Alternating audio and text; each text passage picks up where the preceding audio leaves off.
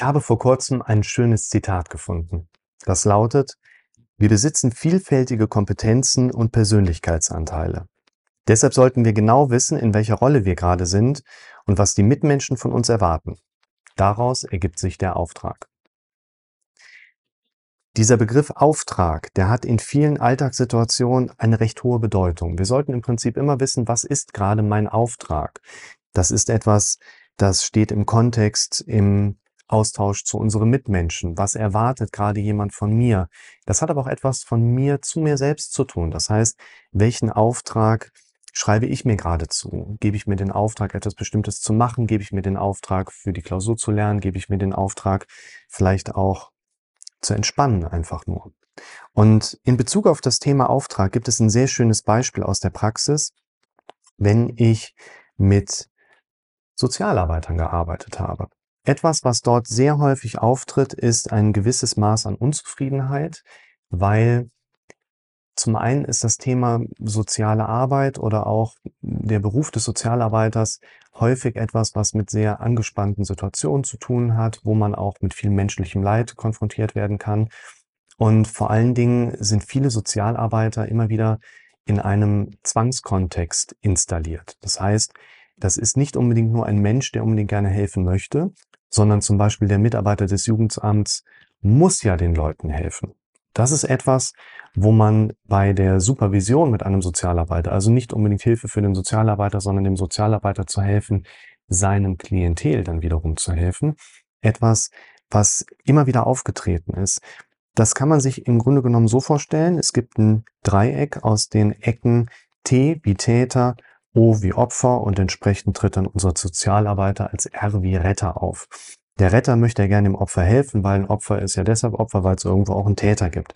Und das, was der Sozialarbeiter ebenso häufig mitbekommt, ist einfach, dass die Opfer sich gar nicht insofern helfen lassen möchten. Das heißt, der Retter, der Sozialarbeiter, der rennt dann häufiger auch schon mal mit dem Kopf gegen die Wand.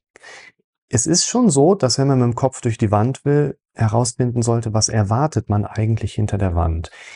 Hier in diesem Beispiel passiert ganz häufig etwas anderes im beraterischen Kontext, nämlich man hinterfragt, mit welchem Auftrag der Retter eigentlich in diese zum Beispiel jetzt Familie reingeht. Und das, was wir sehr häufig herausfinden, ist, der Retter hat in dem Sinne, wie er der Familie helfen möchte, von der Familie gar keinen Auftrag erhalten und läuft natürlicherweise vorwende.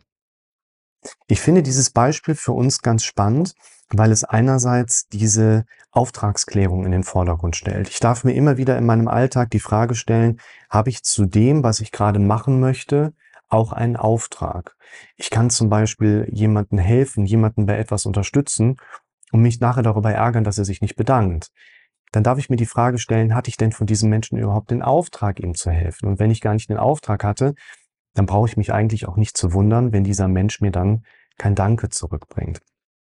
Aus einem anderen Kontext heraus ist dieses Beispiel auch sehr interessant, weil diese Kombination mit dem Dreieck Täter, Opfer, Retter etwas ist, was in unserer Welt an ganz vielen Ecken und Enden zu finden ist. Es ist im Prinzip so, dass jemand eine dieser Ecken eröffnen kann, zum Beispiel weil er sich selbst als Opfer deklariert und je nach Kontext würde er da zu bestimmten Leuten in seinem Umfeld diese Täterrolle dann auch zuschieben und möglicherweise andere Leute als Retter aktivieren. Es kann auch sein, dass jemand irgendwo als Retter auftritt und man bräuchte ja eigentlich keinen Retter, wenn es nicht auch irgendwo Opfer und Täter gibt. Das heißt, hier folgt auch wieder automatisch eine Zuweisung von Rollenmustern. Und was man in Beziehungsprozessen, also in Partnerschaften ganz häufig findet, ist, dass der eine Partner oder der andere Partner, das ist gar nicht so geschlechterspezifisch, schon mal in eine Opferrolle reingeht. Wenn einer jetzt in diese Opferrolle reingeht, dann besetzt er diese Ecke ja und dann bleibt erstmal die Täterecke übrig.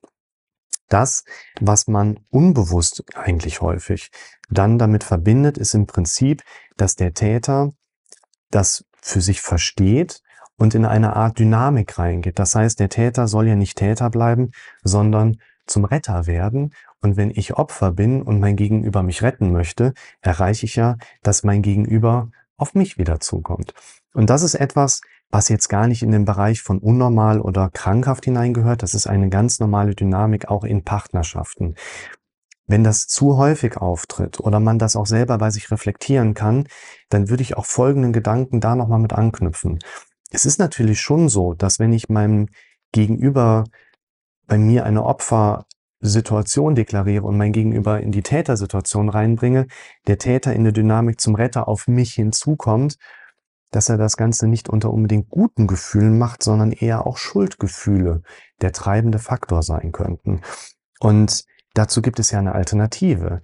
Ich kann ja auch darauf hinarbeiten, dass ich gegenüber meinem Partner eine Außenwirkung, eine Ausstrahlung aufbaue, die meinen Partner einfach dazu bringt, dass er auf mich zukommen möchte. Und das wäre auch noch eine schöne Erkenntnis, die wir aus einem solchen Bild herausziehen können.